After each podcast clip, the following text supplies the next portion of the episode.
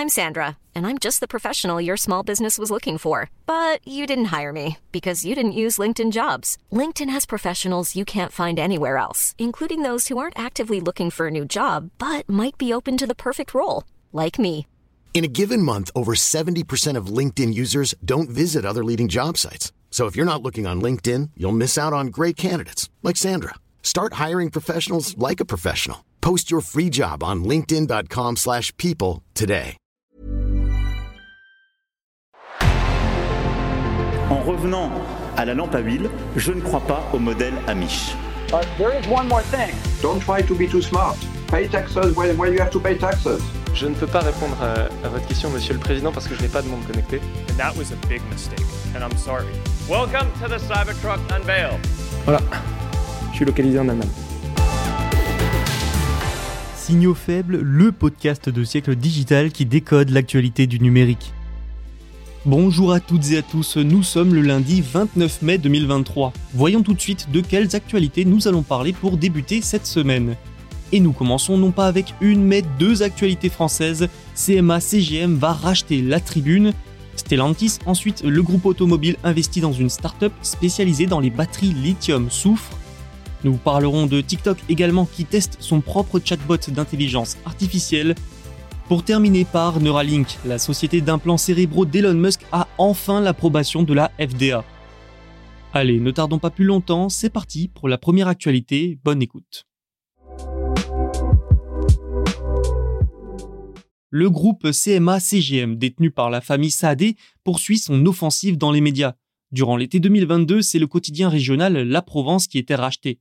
Ensuite, il y a eu des investissements dans M6 et Brut. Jeudi 25 mai, Europe 1 annonçait une nouvelle opération. Le groupe va racheter le média La Tribune. Une information confirmée par CMA-CGM vendredi matin. Fondé en 1985, le journal économique La Tribune a été racheté en 2012 par le groupe de presse régionale France Économie Région, détenu par le groupe IMA. L'occasion pour le média de revoir son image et sa ligne. L'accent est désormais mis sur les territoires et la transition numérique s'accélère. Résultat, en plus de la version digitale, il y a 12 versions régionales et une revue bimestrielle. Une réussite, cette transition? Chacun se fera son propre avis. Dans les faits, la tribune a eu 4,7 millions de visites en avril, un niveau similaire pour vous donner une idée sur le numérique à celui de La Croix ou encore du JDD. Le média compterait environ 20 000 abonnés digitaux. En termes d'effectifs, il compte 90 salariés, une situation qui aurait permis d'atteindre un chiffre d'affaires de 13 millions d'euros en 2022. Notons tout de même que l'organisation d'événements génère une grande partie de ses revenus. La tribune n'a donc pas particulièrement à rougir, mais avec CMA CGM, le média pourrait changer de dimension. Le groupe armateur de porte-conteneurs français dont le siège est à Marseille a signé en 2022 un chiffre d'affaires de 74,5 milliards de dollars, une hausse de 33%. Son résultat net a atteint les 24,88 milliards de dollars. C'est même le groupe français le plus rentable. Il est donc possible que la tribune bénéficie de tous ces moyens, ce qui lui permettrait de renforcer sa couverture des territoires et de stabiliser son modèle économique d'être pérenne. Il est aussi possible que les médias du groupe collaborent entre eux, notamment pour la promotion des contenus les plus importants. Du côté de CMA-CGM, les avantages sont là aussi. Le groupe disposerait d'un fort ancrage territorial et médiatique. D'ailleurs, il met les moyens pour développer sa division média. L'ex-directeur de l'information de France Télévisions, Laurent Guimier, a été recruté pour la diriger. Petit point noir tout de même dans l'opération, apparemment les journalistes n'ont pas été prévenus à l'avance de ce rachat et l'ont appris pour beaucoup via Europe 1.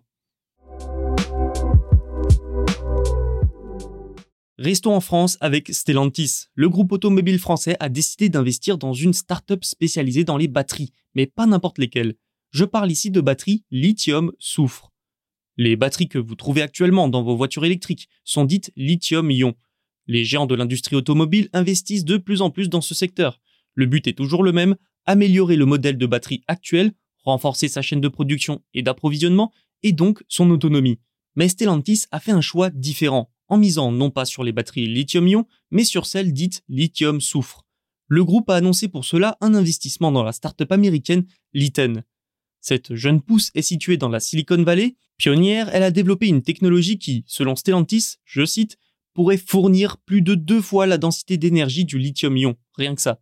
Dans cette batterie, point de nickel, de manganèse ou de cobalt, Non, ce qui l'a fait fonctionner, c'est le soufre. Et le soufre, c'est moins cher, moins polluant, moins lourd et surtout abondant. Et oui, nous en avons déjà parlé dans Signaux Faibles. Les batteries actuelles, lithium-ion, demandent beaucoup de cobalt, de nickel et de manganèse. Des éléments de plus en plus rares et surtout polluants. Liten affirme de son côté que les batteries lithium-soufre permettraient de réduire de 60% l'empreinte carbone de la fabrication de batteries. Des batteries fonctionnelles avec ce modèle permettraient donc de réduire les coûts finaux des véhicules et pourquoi pas leur prix à l'achat. Pour Stellantis, les enjeux sont donc économiques, bien sûr, mais le géant y voit aussi un enjeu d'accessibilité. Des voitures électriques moins chères et plus efficaces permettraient d'accélérer leur adoption, leur démocratisation auprès du grand public. Mais alors, quand pourrons-nous voir des véhicules électriques équipés de ces batteries sur les routes? D'ici 2030, si l'on en croit Stellantis et Liten. Cet investissement a des airs de pari pour le groupe, mais s'il est gagnant, le constructeur pourrait glaner une avance non négligeable sur ses concurrents. On le voit, la question des batteries est aujourd'hui devenue centrale, vitale et incontournable pour les constructeurs automobiles. Un nouveau géant dans la course. TikTok teste un chatbot basé sur l'intelligence artificielle nommé Taco. Taco pourrait répondre à des questions ou encore avoir des conversations selon Bloomberg. Pour TikTok, l'enjeu c'est de faire découvrir une nouvelle manière de rechercher des contenus dans l'application et donc de renforcer l'engagement. TikTok se lance ainsi dans la course mondiale à l'intelligence artificielle lancée par ChatGPT. Dans l'écosystème réseaux sociaux, la plateforme chinoise emboîte le pas à Snap, mais Meta, Google, Microsoft, on ne compte plus les grandes entreprises qui travaillent sur l'IA. Toujours selon Bloomberg, seuls quelques employés testeraient Taco pour le moment. Le chatbot apparaît sous la forme d'une petite icône en haut à droite de l'écran de l'application. En appuyant sur cette icône, les utilisateurs accèdent à une messagerie instantanée où ils peuvent poser des questions, selon le média américain. Taco pourra également fournir des recommandations de contenu basées sur les intérêts et les préférences des utilisateurs, une fonctionnalité qui pose la question de l'accès et de la sécurité des données. Il ne devrait être accessible qu'aux utilisateurs majeurs, mais il est quand même conseillé de ne pas partager d'informations personnelles avec le chatbot et de ne pas se fier uniquement à lui pour obtenir des conseils médicaux, juridiques ou encore financiers. En effet, sans surprise, comme tous les autres, Taco devrait être sujet à des erreurs. Reste qu'il devrait permettre au réseau social d'obtenir encore plus de données sur les utilisateurs, encore plus personnalisées. Et cela amène à une question est-ce le bon moment pour TikTok pour se lancer dans l'IA Les élus aux États-Unis et en Europe cherchent à durcir le ton contre l'application. Ils craignent notamment que les données ne soient utilisées par le gouvernement chinois. Rien que ce mois-ci, le Montana a banni TikTok, enclenchant une bataille juridique. Bref, TikTok est sur une ligne de crête. Et l'intelligence artificielle, eh bien ça inquiète. Les quelques déboires récents d'OpenAI et ChatGPT en Europe peuvent en témoigner. Pas sûr donc que ça participe à rassurer ceux qui plaident pour une interdiction de TikTok.